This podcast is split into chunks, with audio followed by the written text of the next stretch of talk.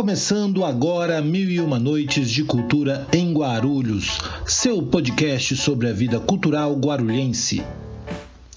Meu nome é Vitor Souza e nos próximos minutos eu convido você a conhecer mais e se integrar com a vida e com as histórias da cidade. Mil e Uma Noites de Cultura em Guarulhos estará disponível sempre às quintas-feiras, comigo, Vitor Souza, conversando com os convidados da cidade. A produção é de Rosângela da Silva e é um oferecimento da Guarulhos Cultural. Este é o episódio número 35. Hoje tenho o prazer de receber dois artistas. Uma é da dança e o outro das artes plásticas. E eles vão contar aqui um pouco de suas histórias e suas artes. Ela é bailarina, coreógrafa, produtora de danças étnicas, instrutora de yoga, estilista, figurinista, além de diversas e novas atividades que logo mais ela vai contar aqui pra gente.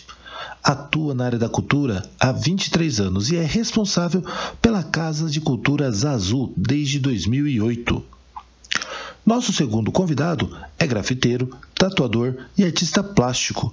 Já tem diversas obras espalhadas por Guarulhos e vai contar aqui como ele transitou desde o início até o reconhecimento em diversos espaços expositivos dentro e fora da cidade. Tenho o prazer de receber neste 35º episódio do podcast Mil e Uma Noites de Cultura em Guarulhos Débora Abdala e Marcos Paulo Feliciano, mais conhecido como Pato.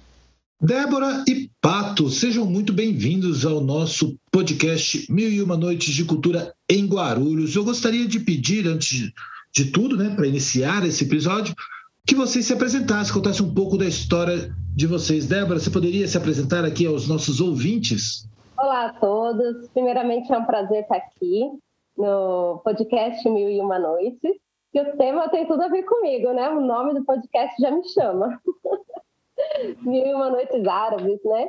Bom, eu sou Débora Vidala, eu trabalho, já atuo há 22 anos, 23 por aí, não sei mais, nas artes étnicas, nas danças étnicas, tendo danças árabes, folclóricas, populares, clássicas, dança cigana do mundo, flamenco, também ministro aulas de yoga e deixa eu ver o que mais. Bom, estou aí com a Casa de Culturas Azul desde 2008, então o nosso propósito nesses quase 14 anos de caminhada é trabalhar e fomentar a arte étnica na cidade de Guarulhos. Bom, basicamente isso sou eu, também tenho formação em educação física, Sou figurinista, me especializei em dança, consciência corporal, e agora estou numa nova etapa da vida, né? É, esse período nos, nos obrigou a sairmos da caixinha, né? Então, estou me enveredando agora para as terapias. Então, estou me formando em terapêutica Ayurveda, que é a medicina indiana, né? E é isso. Então, essa sou eu eu como profissional aí na cidade, atuando aí todos esses anos. Maravilha. Depois a gente vai querer saber um pouquinho mais desses detalhes, de como você chegou na dança étnica, como começou todo esse processo e também, claro, da criação da Casas Azul e, lógico, também os projetos que você vem desenvolvendo. Mas antes, vamos chamar o Pato. Então, Pato, queria que você se apresentasse também, contasse um pouco de quem é você e de como chegaste até aqui neste nosso episódio do podcast Mil e Uma Noites de Cultura em Guarulhos. Boa noite a todos. Primeiramente, queria agradecer a oportunidade. Obrigado, Vitor, pelo convite aí do podcast. É sempre um prazer, uma honra falar com vocês aí, mano. É da hora. Agradeço de coração o convite. Bom, e meu nome é Marcos Paulo Feliciano, conhecido como Pato. É, sou de Guarulhos há 43 anos. Nasci no Belenzinho, mas desde pequeno é, vim para Guarulhos, então sou guarulhense, né, mano? E eu pinto na rua já desde 92, 93, eu já estou na pintando por aí, né? Eu comecei como a maioria dos grafiteiros, né? Comecei na pichação e depois automaticamente já fiz a transição para o grafite. Eu vi que aquilo lá não era muito para mim, não tinha muito a ver, né, mano? Trocalhar a cidade toda. Aí eu sempre costumo dizer também que a porta de entrada para mim é a pichação, né? Foi através dela que eu conheci a arte e onde eu me, me, me encontro é, realizado aí é na arte. Eu sou formado em artes plásticas, aí sou tatuador e grafiteiro, tenho uma loja com, sócio no, no, centro de Guarulhos, no estúdio de tatuagem, e desde 92 estou aí, mano, buscando aperfeiçoar, buscando um espacinho aí, né, mano, um lugar no sol, né? É isso aí, mano. É... Mais pra frente a gente fala um pouquinho mais aí do, da minha trajetória e sou residente de Guarulhos aí há 43 anos. Pois é, não é, pouca, não é pouca história que você tem aqui na cidade, né, Pato? Muita é. coisa que a gente vai poder contar aí hoje, conhecer um pouco mais desse bastidor, inclusive dessa transição, né? Que, como você falou, o, o grafite ele acaba. As pessoas iniciam né, na pichação, e é natural que assim seja, é, por diversos motivos, e é legal entender, né? Como se dá esse processo, se ele faz sentido ou não faz, enfim, vamos poder falar um pouquinho de como foi para você e de como você se relacionou com isso na cidade. Débora, vamos falar um pouquinho mais desse início da sua trajetória? Danças étnicas, por quê? Como começou essa história? Você estava lá sentada em casa e pensou, hum, sabe de uma coisa? Acho que eu vou fazer minha vida dedicada a isso. Me conta como é que foi esse processo. Bom, começou com uma brincadeira na verdade. Começou na escola, eu estudava no Macedão e nós tínhamos um grupo de dança, né? Montamos um grupinho de dança lá que representava a escola. E na época nós estudávamos diversos estilos de dança. E foi uma, uma festa que a, que a escola organizou, Festa das Nações. E como nós éramos o grupo de dança da escola, as salas meio que contratavam a gente para dançar para eles. E então nós tivemos nessa festa é, que dançar para três salas. Uma delas era o Egito, a outra era Cuba e, e a outra era Espanha. E aí tudo começou. Nós fomos numa locadora, né? Talvez os mais jovens nem saibam o que é isso. Uma locadora e alugamos uma fita que ensinava passos de dança do vento. E foi aí que tudo começou. A gente começou aprendendo no videocassete, uma fita locada, que a gente alugou várias vezes, quase furamos a fita, para aprender os passos de dança do ventre. E aí eu me apaixonei. Eu tinha 13 anos, né? E aí na época não tinha professor, a gente não era uma dança assim muito muito popular aqui no Brasil. E mas aí acabou que eu encontrei, uh, conforme você vai dialogando, né? A moça da cantina dançava dança do ventre. E ela começou a dar aula pra gente. E aí foi tudo onde começou. Você lembra e o nome da moça da cantina, Débora? Roberta. Grande Roberta, responsável por toda essa trajetória de Débora Abdala. Pois é. foi incrível. E, e aí, as danças étnicas, elas, elas nos faz mergulhar numa, numa cultura diferente, né? Então, todo o seu contexto cultural, geográfico. Então a gente começa a estudar muito a história daquele povo, daquela etnia, e uma dança vai puxando a outra. Então eu comecei com a dança do ventre. A dança do ventre é um universo enorme, porque tem danças populares, danças folclóricas, danças clássicas. E aí você começa a estudar musicalidade, que é muito diferente, muito rica. E da dança do ventre, uh, eu fui para a dança cigana, porque no Egito tinha um povo que era cigano que dançava. E aí eu quis me aprofundar mais. E aí fui estudar dança cigana. Descobri que a dança cigana é, tem por todo mundo, né? Então, diversos países têm dança cigana.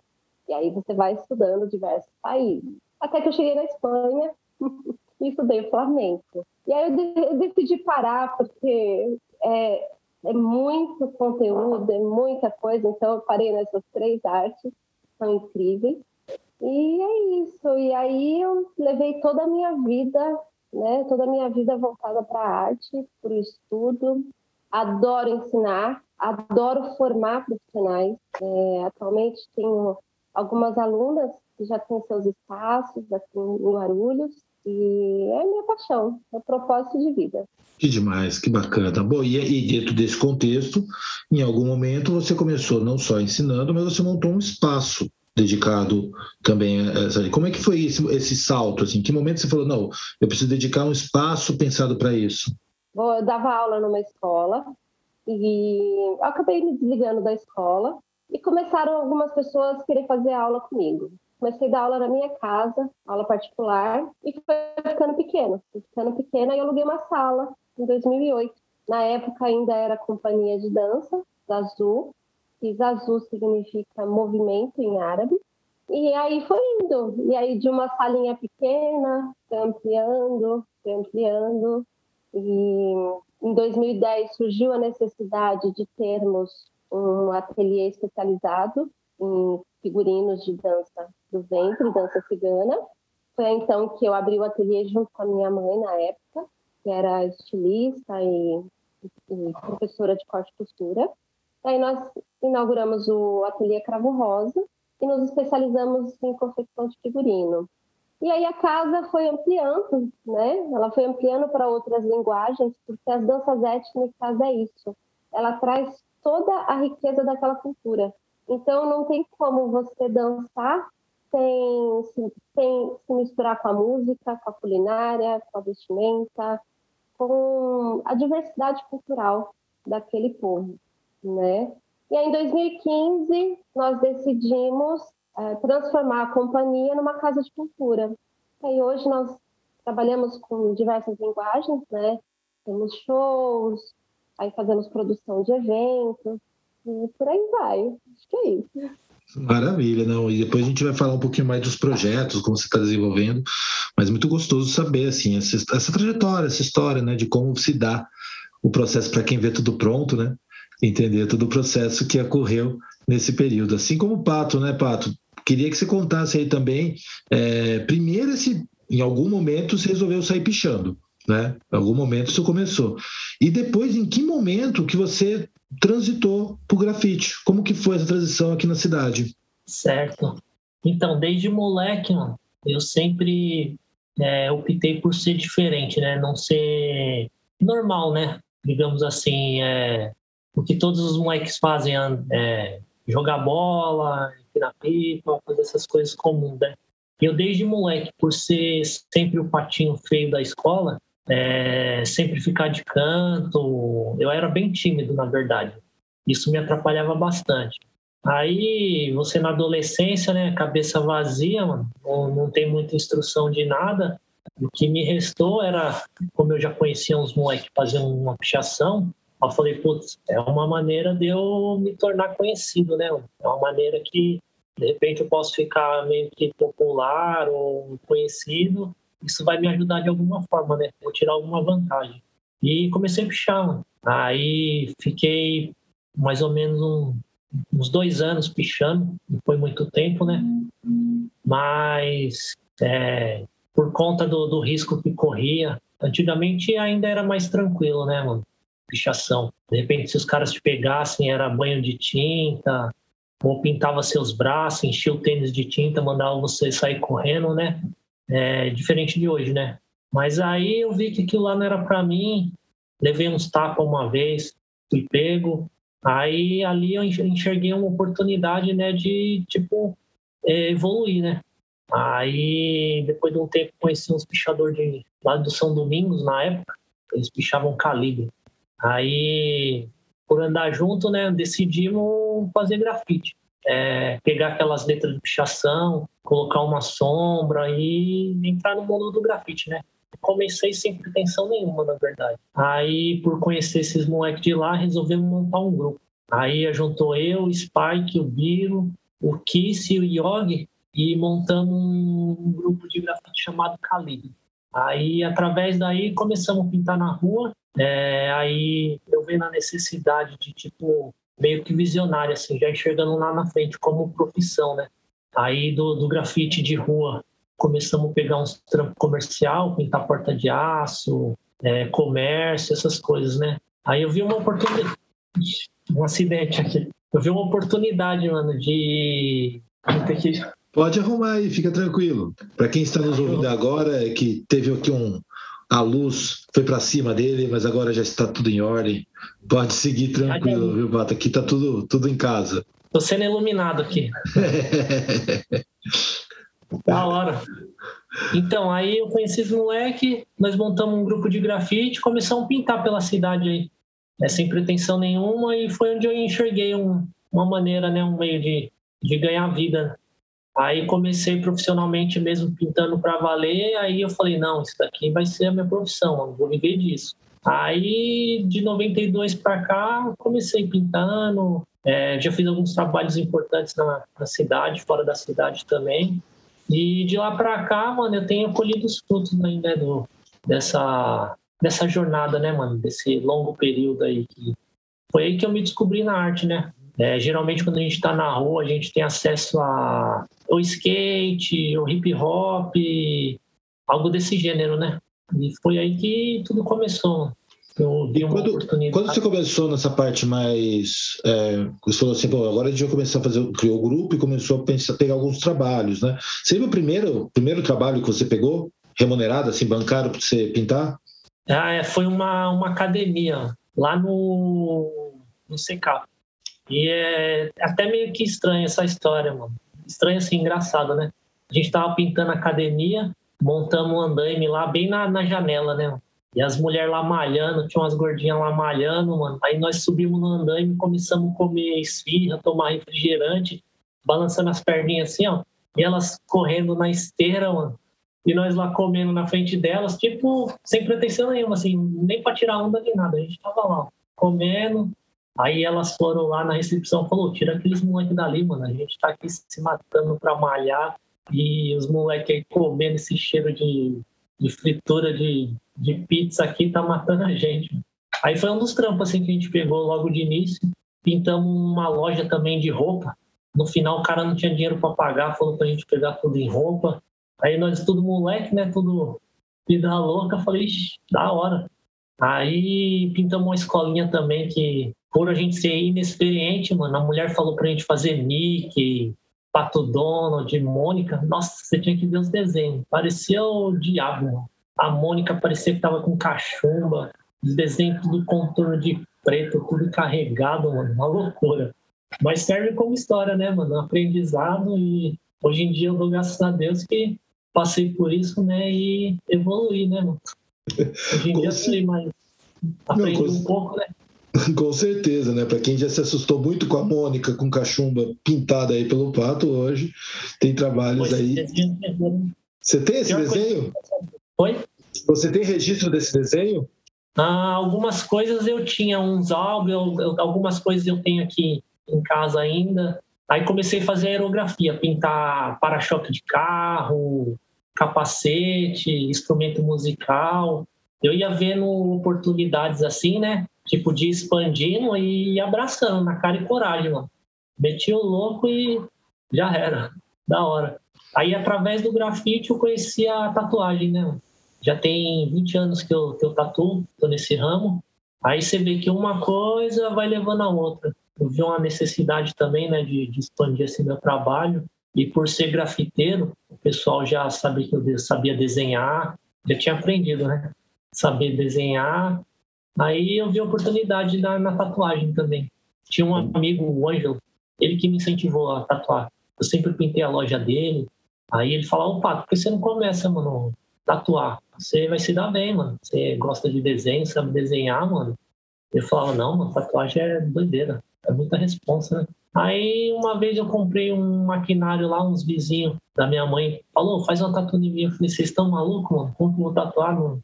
Dá não. Aí eles falaram, se eu comprar um maquinário, você faz? Eu falei, ah, vai lá, mano. Aí eles compraram, aí comecei a tatuar. Tatuei minha mãe, meus irmãos, as vizinhas, condenei um monte de gente, mano. Aí, graças a Deus, fui evoluindo. Aí tô aí hoje, mano. Só curtindo e tendo o privilégio, né, de viver de arte, né? Eu costumo dizer sempre que é um privilégio, né, mano? É, do jeito que tá o mundo hoje, né, mano? É, o Brasil, do jeito que tá essa loucura. É, e você conseguir viver num, num, trabalho que você gosta, que você ama, né? É praticamente um privilégio, né, mano? Quantos aí, nesse exato momento, tá trampando infeliz, né, mano? Tendo que trabalhar por conta do sustento da casa, né? Com algo que não gosta. Ou seja, tá morrendo mais rápido, né? E eu, graças a Deus, tenho esse privilégio aí de trabalhar com arte, né? E viver, né? Pois é, fora é. tantos outros que sequer conseguem, né? Tanto se encontrar como encontrar qualquer opção outra mesmo na vida. Muito, muito bom, incrível a história aí, viu, Pato, para conhecer um pouco mais esse bastidor seu aí. Já de novo, né? Quem, quem vê lá seus, seus traços de hoje em dia não sabe o, o terror que você fez com a Mônica no passado, né? Ou seja, Sim. muitas histórias aí que aconteceram. E você que está acompanhando o episódio de hoje do podcast Mil e Uma Noites de Cultura em Guarulhos, já está nos seguindo no Spotify? Centenas de ouvintes já navegaram por mais de 24 horas de conteúdos em um universo de mais de 60 artistas que já contaram um pouco de suas histórias em nosso podcast. Aproveite agora e segue a gente. Toda semana, às quintas-feiras, por volta das 7 horas da manhã, um novo episódio estará disponível para você. Seguiu nosso podcast no Spotify? Então vamos seguir por aqui com mais um episódio do podcast Mil e Uma Noites de Cultura em Guarulhos. Está gostando do episódio de hoje? Que tal acompanhar a vida cultural da cidade? Aproveite agora, enquanto escuta este episódio do podcast Mil e Uma Noites de Cultura em Guarulhos, para curtir e seguir a Guarulhos Cultural no Facebook, Instagram, Pinterest, Twitter, YouTube. A Guarulhos Cultural está sempre conectada, dialogando com todos os estilos, bairros e segmentos artísticos, buscando sempre unir a cidade através da cultura. Corre lá, deixe um comentário pra gente e vamos seguir com mais um episódio do podcast Mil e Uma Noites de Cultura em Guarulhos. Bom, mas chegando agora na segunda parte aqui do nosso, nosso podcast, eu queria, Débora, que você contasse um pouquinho dos projetos né, que você vem desenvolvendo, desenvolve. É, e, e, especialmente, a gente está falando de um processo ainda de pós-pandemia, né? Esperamos cada vez mais que isso seja um fantasma do passado e que a gente possa superar isso e se reencontrar num novo momento mas ah, imagino que você tem diversos projetos e você tem a própria casa, né?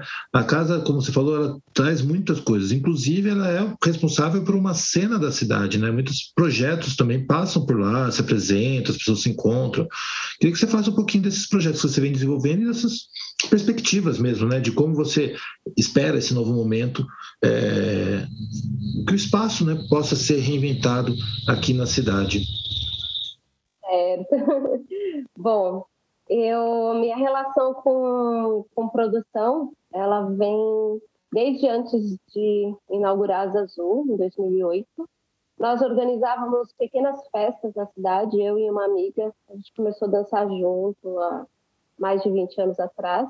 E nós fazíamos festas, noites árabes em diversos lugares da cidade, restaurantes. E aí, conforme eu abri as Azul, eu senti a necessidade de ter um evento específico de dança, danças árabes aqui. Na época eu atuava mais com dança árabe. E aí em 2010 eu iniciei com o Festival Tilim de Dendera. O festival era muito bacana, é, ele tinha concurso, mostra de dança, muitos workshops, show de, de música e dos bailarinos, dos jurados. Esse evento, eu realizei ele em sete edições, sempre bancando todinho ele, né? Então, de forma privada, porque o formato dele eu ainda não consegui adequar a nenhum espaço público, a nenhum edital aqui da cidade, porque o formato dele é muito específico e, e os editais têm muitas regras e tal, e ainda não foi possível. Então, eu realizei ele de 2010 a 2016, é, sempre em espaço privado, aqui na cidade. Foi muito importante porque nós fizemos um, um resgate, um intercâmbio com muitas escolas da, da cidade e de fora. Então, vinham muitos profissionais de fora dar aula aqui. Então, o pessoal que às vezes não tinha como ter acesso a um profissional, conseguia fazer aula com esse profissional lá no festival. E também era um palco que proporcionava né, o, o concurso, o espaço para mostra. Então, as alunas iniciantes elas começam a ganhar experiência né, com o palco, a relação com o palco e com o público. além da feira dos expositores. Então, o intuito do festival sempre foi é, fomentar o mercado. Então, a gente fomentava os estilistas, os, os artesãos que vendem os, as bijuterias, os adereços para dança. Além disso, os profissionais que vinham ministrar as aulas, né? Os jurados também. E o, os shows, né? Então, profissionais de música também. Nós recebemos muitas bandas, uh, bandas de, de música árabe, de é, às vezes eu tinha muita sorte, passava algum cantor de fora por aqui naquele período e a gente trazia ele para tocar no evento. E, e assim, foi muito enriquecedor. Eu parei em 2016 porque é muito difícil arcar com um evento desse sem nenhum apoio, né? Então, ele sempre foi muito sucesso, então eu parei eh, de produzir e ele estava em alta. Só que financeiramente já estava difícil de mantê-lo. E aí foi quando eu parei, mas eu continuei com outros projetos, né? Um deles é o Próspero Ritano, que é um evento muito lindo, que eu amo de paixão. É um evento beneficente. Nós realizamos algumas edições é, pra, em prol da PAI e da Casa André Luiz. Então, é um evento muito bonito, que vários profissionais participam também, e aí muitas doações acontecem para as instituições.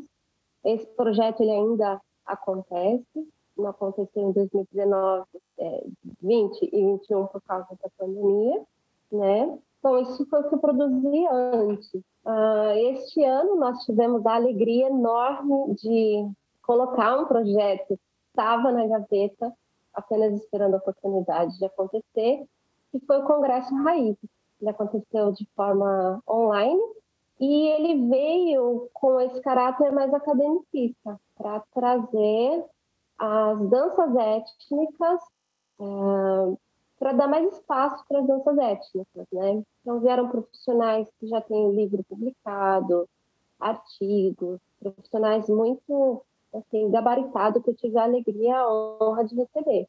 Só que nós abrimos as linguagens, então não não está só na dança do ventre, dança cigana, flamenco. Vieram outras danças também e outras etnias, né? Como a aldeia dos indígenas aqui de Guarulhos, os filhos dessa terra, as danças do sagrado feminino, a dança polinésia e entre outras, dança persa. Nossa, foram tantas que eu não vou conseguir lembrar. Está aberto no YouTube para quem quiser acessar, tem mais de 20 horas de aula. Então foi uma alegria muito grande produzir esse evento agora, que foi, foi possível por causa da Lei Aldir Blanc. Bom, de produções foram esses os principais, assim que eu me lembro agora.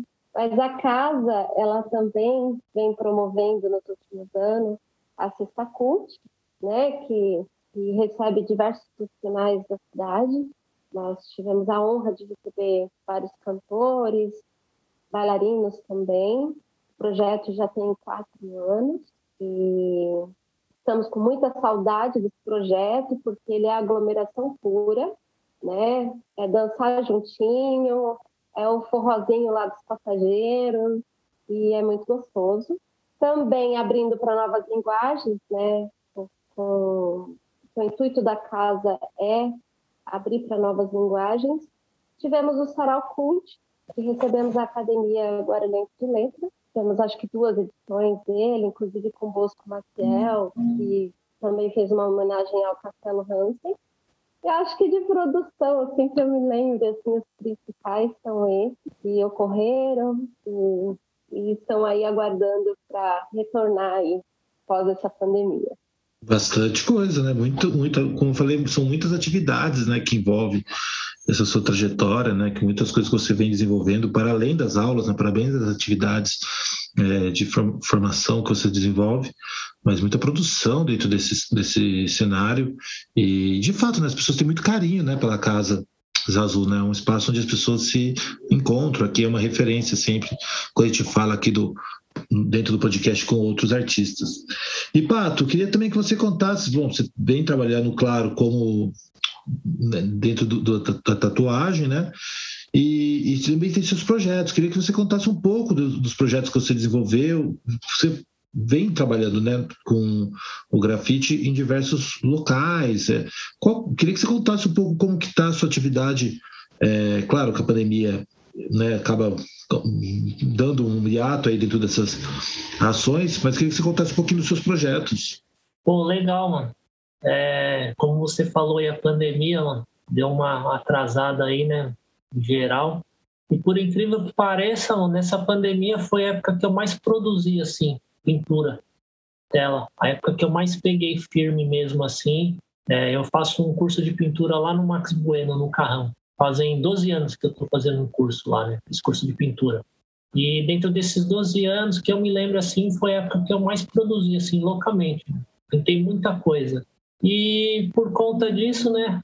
Antes a gente sempre ia em encontro de grafite, festival, é, participava direto também quando tinha um arrastão cultural com, com o Perré, com o idealizador do, do projeto, né? Sempre estava rolando também arrastão cultural e a gente sempre ia pintar alguma coisa. E na pandemia agora também eu pintei algumas escolas no projeto chamado Voltando à Sala de Aula, Voltando à Escola, né? Que é do Célio, outro é, artista aqui de Guarulhos também, é idealizador desse projeto. Ele convida vários artistas, né, de, de todo canto, para pintar salas de aula. É um projeto bem bacana, onde eu tive a honra aí de participar algumas vezes. E tem os salões também, né? Passei em alguns salões. O ano passado, é, passei no salão daqui de Guarulhos com um trabalho chamado Heróis da Pandemia. É, e antes disso, eu estava com uma exposição no, no metrô, no, lá na estação do, do SECAP, é, uma outra produção de pintura que eu tenho também, que são alguns índios. É, geralmente eu pinto índio e japonesa, né? Tema oriental. É meio complexo assim, né, mano? Meio distante, né, mano? Índio e japonês, né? Mas é dois trabalhos assim que eu vou. Eu levo paralelo, né? Alguma coisa assim de. Até mesmo por conta da cidade, homenagem à cidade, eu tenho uma ligação assim com. Meu padrasto era índio, tá ligado? Aí eu tenho um, uma ligação assim, eu acho bacana também o, tema, né? E gosto de pintar alguns índios, diferente da, da linha de trabalho que eu, que eu sigo hoje, né? Como eu falei, 12 anos eu estou no curso lá, eu pintava só acadêmico, é, estilo barroco, releitura do Rembrandt, do Goya, Velasco. Aí no grafite hoje em dia eu estou pintando só algo mais específico, assim, algo mais autoral. É, graças a Deus agora eu consegui, de um tempo para cá, uma identidade visual, né? É, meus trabalhos agora eu já não estou mais precisando assinar, né? Consegui esse, esse boom aí, né? Embora eu tenha buscado aí aperfeiçoar, é, o, estudar um pouco mais sobre a cultura, tentar incorporar elementos, né? Eu tenho uma linha de, de trabalho baseado no, nas gravuras do Utamaru Tagawa, as gravuras japonesas, né? Tradicional. Aí eu tento trazer do passado pro, pro antigo agora, né? Tentar deixar mais contemporâneo, mais modernão, né? E participei essa semana agora pro, com o Sesc. Eles estão com um projeto lá bem bacana também de fazer um mini documentário, né? Fui convidado para pintar uns muros lá, um, fazer um... aí tá rolando, vai vai sair aí, eu não tenho muitas informações assim de, quando vai, mas tá estão gravando. E sempre que dá, eu estou pintando aí na rua, é, pintando em outros projetos de amigo, encontro de grafiteiro, como eu falei aí. Antigamente tinha bastante, mano. Aí agora, como tá meio devagar, né? Mas tá rolando, graças a Deus, parece que as coisas agora tá voltando ao normal. Tô conseguindo pintar de novo aí na rua, né, mano? É algo que a gente não, não tem como, né? A essência do grafite é a rua, né, mano? por mais que você fique trancado no ateliê produzindo ou por alguma circunstância assim, é, não tem jeito. O grafite é a essência da rua, né? É da hora, então aí. Qual, se, se, bom, você deve ter em diversos lugares, né? Suas obras pintadas na cidade, assim. Mas qual são os lugares assim que você pintou, que você ainda que não sei, porque a arte urbana ela é efêmera, né? Você pinta, não necessariamente ela está lá no dia seguinte. É, faz parte também do, da magia da própria arte urbana. Mas quais foram os lugares que você pintou assim que você guarda assim com recordação, com mais carinho, sei lá, ou pelo, pela dificuldade, ou pela localização, ou pelo desenho que você, aquele dia que você acertou um traço que você tipo que te, te surpreendeu? É, geralmente a gente vai evoluindo cada vez mais, né? É, eu, eu esqueci a pergunta, mano. É, o que mais. Quais, quais lugares você grafitou que você se guarda, assim, que você poderia destacar dentro da cidade de Guarulhos? Ah, não. Ou fora da cidade também, lugares que você tenha feito, deixado o seu, seu desenho que, que, te, que foi um destaque para você, que você se recorda. Bom, já pintei em Barretos, num festival lá, foi bem bacana. Eu sempre passava em salões também em Araraquara. É uma cidade que o pessoal de lá dá um apoio bacana, assim, eles gostam do, do meu trabalho, né, mano? Eu tenho um certo privilégio lá, um... já fiz várias exposições lá com o pessoal, fiz exposição de gravura é, junto com o Marcelo Graz, Maguel, de é, Lívio Abramo, e Araraquara tem, pintei um museu de lá, né? Fui convidado para fazer um trabalho lá. E tinha uma época que eu estava indo para lá direto, fazer algumas coisas lá, participar de salões. E aqui em Guarulhos, mano, é um trabalho assim que um, o pessoal sempre comenta, mano. É, tem uma fábrica de papel na Praça 8, essa Felca. Foram um dos primeiros trabalhos assim grande que eu peguei que deu um, é um, um boom, assim, né? Deu uma alavancada na carreira. Aí, através desse aí, a partir desse, do, da Safelca, isso daí é uns 18 anos atrás, 17 anos atrás, que eu pintei lá. E era uma fábrica grande, mano, uma fábrica conhecida aqui na cidade. Aí a fachada lá era bem grande, mano. Então, um desafio, assim, um dos trabalhos maiores que eu tinha feito até então, né?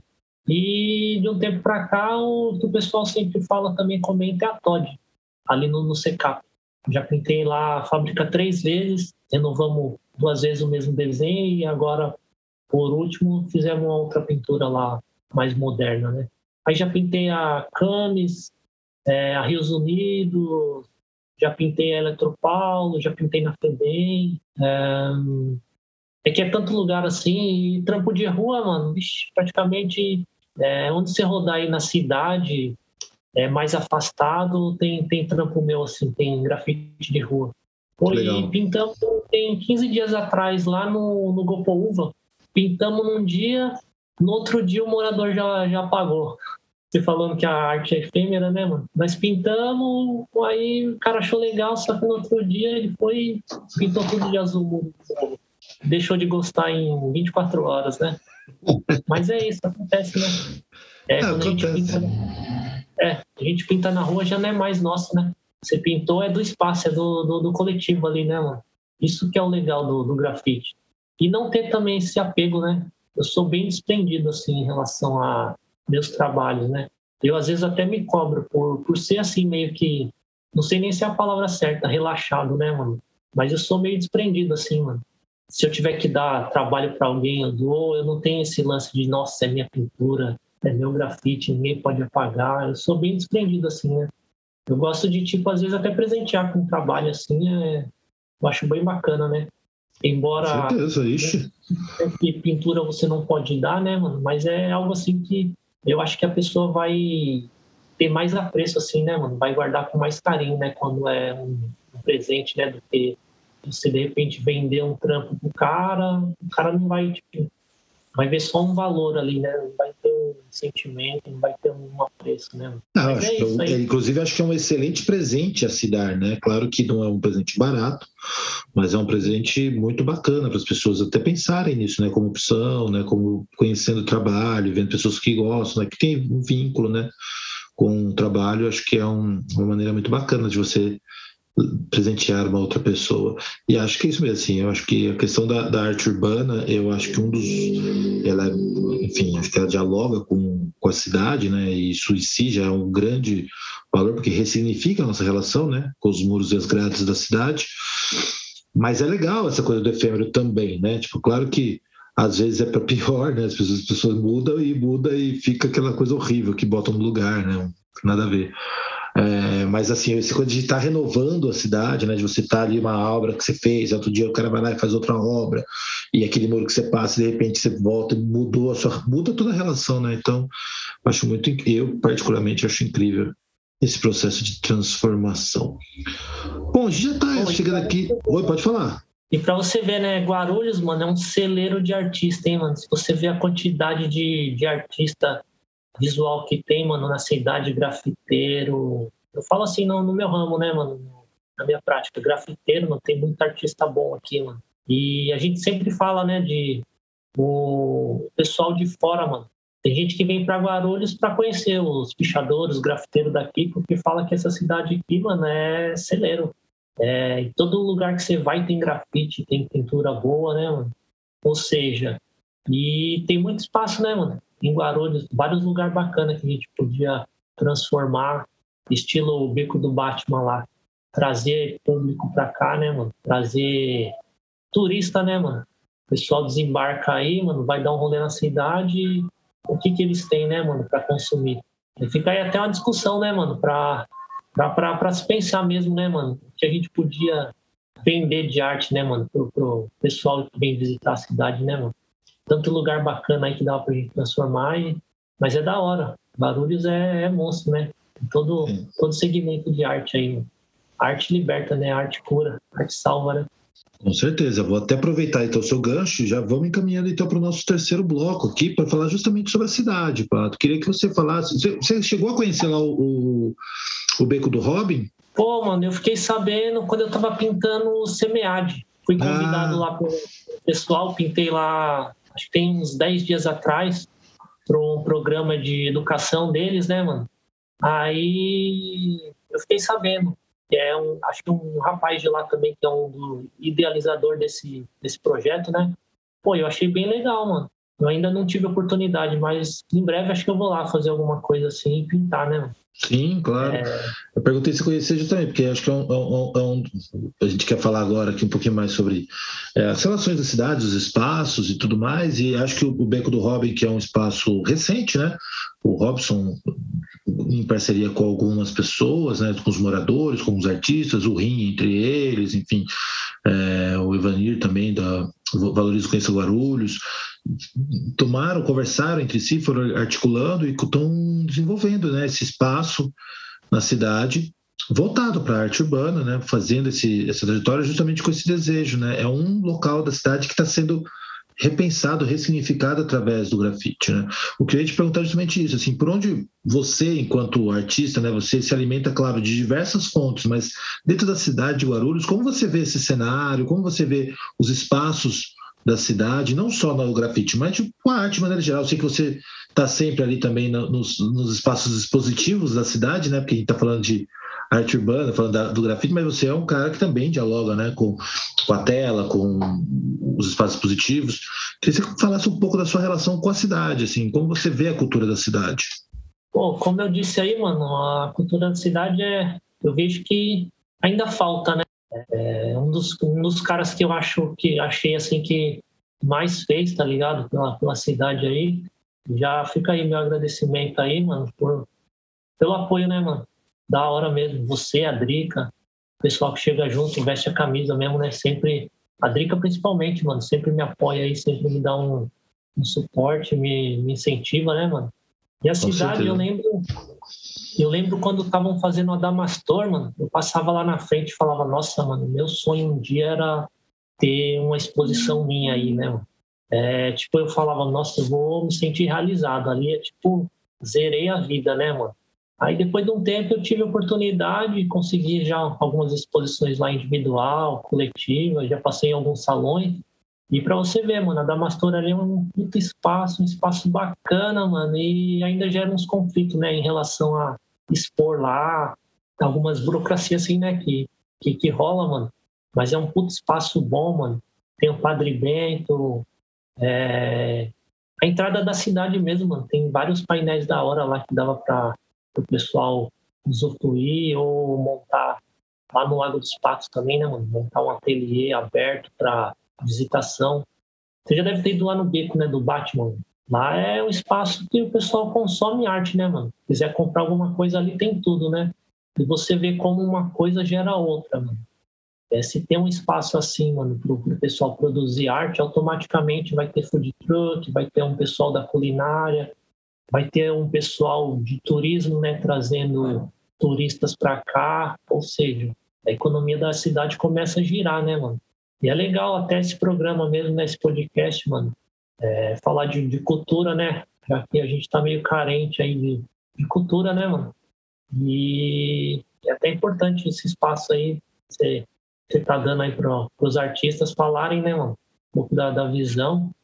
O que eu vejo é isso, mano. Guarulhos tem, tem bastante lugar aí que dá para produzir muita coisa, dá para transformar aí em um polo artístico de o pessoal venha para cá para consumir arte, né, mano? E automaticamente o que tá em volta, né, mano? É culinária, passeios turísticos. O que não falta aqui é espaço, né, mano?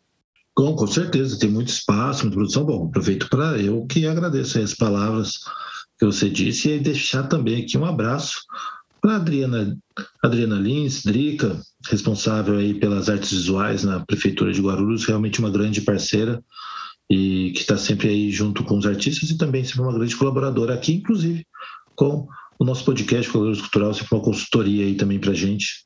Pessoa, uma grande amiga que eu fiz aqui na cidade de Guarulhos. Então, um grande abraço aí para a Drica. Aproveitando aqui o abraço que o Pato mandou, também vou mandar um abraço aqui também Lembrando você ouvinte que este podcast é um oferecimento da Guarulhos Cultural, sua plataforma de jornalismo cultural em Guarulhos. Acessando o site da Guarulhos Cultural, você encontra notícias, dicas, reportagens e muito mais conteúdo para você conhecer mais e usufruir da vida cultural guarulhense. Então fica aqui o convite para que você visite ainda hoje a página da Guarulhos Cultural em www.guarulhoscultural.com.br. Já pensou em anunciar seu evento, projeto ou negócio e ainda contribuir para o fomento cultural de Guarulhos? A Guarulhos Cultural repassa 20% de sua receita em anúncios e assessoria de imprensa para o Fundo Municipal de Cultura de Guarulhos uma iniciativa que visa potencializar o desenvolvimento artístico da cidade e incentivar outras pessoas e empresas a de fato se comprometerem com as artes da cidade. Todos os comprovantes de depósito estão disponíveis na página de transparência da Guarulhos Cultural. Venha conversar com a gente em www.guarulhoscultural.com.br/anuncie. E vou chamar a Débora para mandar um abraço aqui também para Drica. Brincadeira, Débora. Mas eu queria que você falasse também, Débora, é, sobre isso, assim, como que você ah, se relaciona com... É, considera... Queria que você contasse, Débora, um pouquinho de como que você se relaciona aqui com a cidade de Guarulhos, como que você é, consome a cultura da cidade também, né? Eu sei que além de produzir, está sempre trabalhando, né? Praticamente em todos os momentos, mas eu sei que entre uma coisa e outra, com quais os grupos que você relaciona, quais os espaços, os parceiros que você vem trabalhando e consumindo um pouco da arte e cultura da cidade. Certo. Então, primeiro, um abraço pro Cabelo Vermelho, né? A Drica, que falou. Então, eu estou aqui realmente para dar um abraço para ela, dizer que estou morrendo de saudade. Essa pandemia deixou a gente muito distante. Bom, a minha relação com a cidade né, e os parceiros. É, eu acho que eu posso começar falando da primeira, da pequena comunidade que nós criamos no Nota Azul, né? Então é o micro dentro desse macro, né? Esse celeiro enorme que é essa cidade que o Papa já falou e muitos artistas falam isso, né? Que Guarulhos é um celeiro de artistas, tem muita joia rara aqui nessa cidade. E na Azul nós fizemos, nós construímos uma pequena comunidade em que eu não estou sozinha, não sou eu apenas eu que, que faço todo, todo esse trabalho acontecer. Lá dentro nós temos várias pessoas atuando e, e tem várias micro empresas lá dentro, né? Então nós temos os Azulzen, que é que vem com todo esse contexto de, de, de é, estimular e levar para as pessoas uma melhora na qualidade de vida, hábitos saudáveis. Então, tem desde terapia holística, leitura de runas, né, que é cultura nórdica, as terapias chinesas, a Ayurveda. Então, temos várias profissionais lá e eu preciso citá-las. Elas são incríveis. É a Celi, a Ana Diniz, a Maria Gabriela. Maria Gabriela, ela é da Venezuela e está aqui agora. A casa dela agora é o Brasil. E também tem o cravo rosa, né? O ateliê que eu, que eu mencionei antes, que ele só acontece também pela querida Mônica, que é minha parceira, também estilista ao meu lado.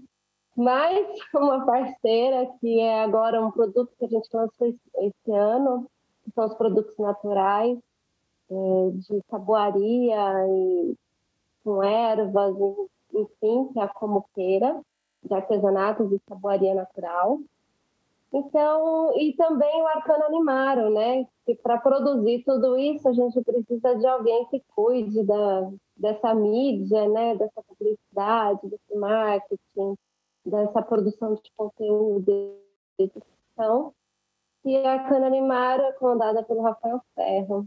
Então, todos esses profissionais compõem a Casa de Culturas Azul e eu sou muito grata a eles e a todos os alunos, né, que lutaram muito para que a gente sobrevivesse nesse período da pandemia. Eu me emociono toda vez que eu olho para trás. Eu olho para trás, eu vejo 14 anos de companhia, mas os últimos quase dois anos eles foram muito especiais e me emocionam muito, porque realmente a união fez a força. A união fez os pilares se manterem firmes, né? Estamos aqui na batalha, unindo forças, um pegando na mão do outro, somos todos pequenos, mas que juntos somos enormes. e, bom, essa pequena comunidade, que é a Azul, atua e conversa também com os nossos vizinhos, né, com a cidade, um, um dos parceiros incríveis que a gente fez este ano, que é a aldeia Filhos da Nossa Terra, dessa terra. Lá com a Auá, o Máximo, o Camoni, a Jaciara, são pessoas assim que já moram no meu coração. Então a gente fez essa parceria bonita, no qual a gente está colaborando com eles, é, tentando é, movimentar lá a vivência cultural, que é um projeto muito lindo que eles estão fazendo. Então, assim, desde já convido a todos para ir lá conhecer, fazer a trilha, comer o peixe que a Jaciara prepara para todo mundo e o beiju que é dos deuses. E dia 30 agora, ó, já vou fazer o convite. Dia 30 agora, a aldeia completa quatro anos e eles vão estar de portas abertas para receber todo mundo, para ir lá fazer a vivência cultural, a trilha e comer um beiju. né? além da dança, que é incrível. Outro parceiro agora, que também surgiu agora no fim do ano, é, é o Circo Marâmbio, que é incrível porque desperta o lúdico e a criança que mora dentro de nós, né? E que a gente está num momento importante para resgatar. Acho que precisamos desse lúdico, né? Desse resgate ao nosso interior. E nós vamos fazer um espetáculo lá com eles agora em dezembro. Vai ser muito legal, em tempo recorde, porque eu tenho dois meses para produzir, porque as alunas queriam dançar, elas falaram, não, nós não vamos passar o ano em branco. E eu, tá bom, né? Aí atendendo a pedidos das minhas amadas. Estamos produzindo o espetáculo Elementos. Então, dia 12 do 12, lá no Circo Marambio. A gente ainda não sabe onde eles estarão, em algum lugar dessa cidade. Bom, é essa minha relação, eu acho, com a cidade. É... Eu me sinto parte dela. Eu nasci aqui, nasci nessa terra, né? Não consigo, por mais que seja difícil viver aqui, crescer aqui, trabalhar, lutar pela arte, pela cultura, eu amo essa terra e não me vejo em outro lugar. Acho que é essa relação, acho que é a, mais profunda é que mora aqui dentro. Maravilhoso, poxa, e que repertório, né? De quantas quantas pessoas, quantos ambientes, quantas histórias aí envolvidas, né? A gente está finalizando aqui o nosso podcast para a gente poder dizer tchau aqui aos nossos ouvintes, encerrar, né? Eu queria que, Pato, você falasse um pouco de como as pessoas podem te acompanhar, por onde elas podem é, ver o seu trabalho, o endereço do seu estúdio de tatuagem, agora que você já sabe tatuar e que as pessoas não correm o risco de fazer uma, um garrancho ali, é, onde elas podem te encontrar e podem acompanhar o seu trabalho mesmo. E muito mais uma vez, muito obrigado por participar aqui do podcast com a gente. Pô, mais uma vez aí, mano, gratidão mesmo. Muito obrigado pelo espaço aí, foi um, uma honra, mano, um prazer aí contar um pouquinho da, da minha história, né, mano? Da minha trajetória até aqui. E dizer, mano, quem quiser saber um pouquinho mais, acompanhar os trabalhos aí, é... tem a página da loja Estigma Tatuagem. Segue a gente lá. E a minha pessoal é Pato Underline Tatu. Ou Marcos Paulo Feliciano no Facebook. Aí quiserem conversar ou dar algum, alguma dica, alguma coisa assim, trocar uma ideia, é, segue a gente lá, mano. Manda mensagem, vai ser um prazer eu responder aí. E desde já, se eu puder ajudar em alguma coisa, é, por, por já estar tá um tempo aí no, no meio da arte, mano, quiserem conversar alguma coisa, dúvida, e puder ajudar, conte comigo. Mano.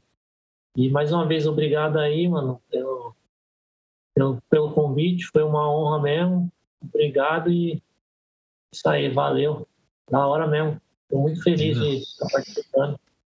A gente que agradece demais, Pato.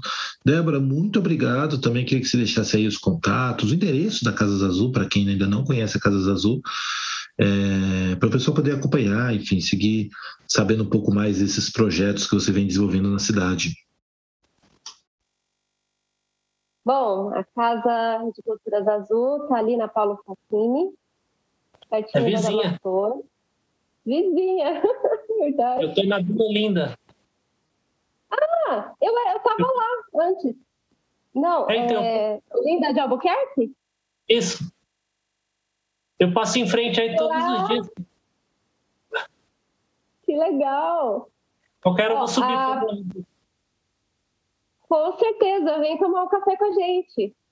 Inclusive, Pato, eu, a primeira sede das Azul foi na Olinda de Albuquerque.